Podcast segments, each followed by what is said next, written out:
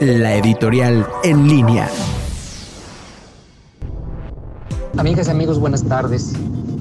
Quizás uno de los puntos críticos en la actividad económica para León es la pregunta de cómo se va a realizar el Festival del Globo, la Feria de León, la motofiesta, es decir, aquellas actividades que representan casi el 70% de los ingresos de eventos masivos y que ha hecho que León tenga una buena derrama económica durante los últimos 20 años.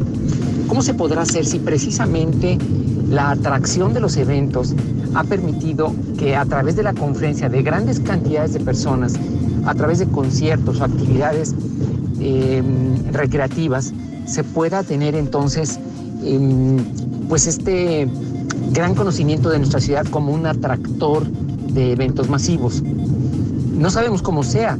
Lo que se ha confirmado es que se va a realizar el Festival del Globo y aunque se ve distante el mes de enero, recuerden que toda la maquinaria de publicidad de la Feria de León se realiza en noviembre. Es decir, esta derrama económica debe prepararse con mucho tiempo de anticipación. No me imagino por lo pronto ahora con las actuales condiciones y si esto se suma en las épocas de frío, la eh, aparición de otras enfermedades como la influenza, ¿cómo podrían ser? Es decir, en lugar de una afluencia de 6 millones de habitantes, quizás tener 3, quizás 2 con la sana distancia, controlar la afluencia de visitantes, no lo sabemos. Y son muchas de las preguntas que la nueva realidad nos tiene que llevar.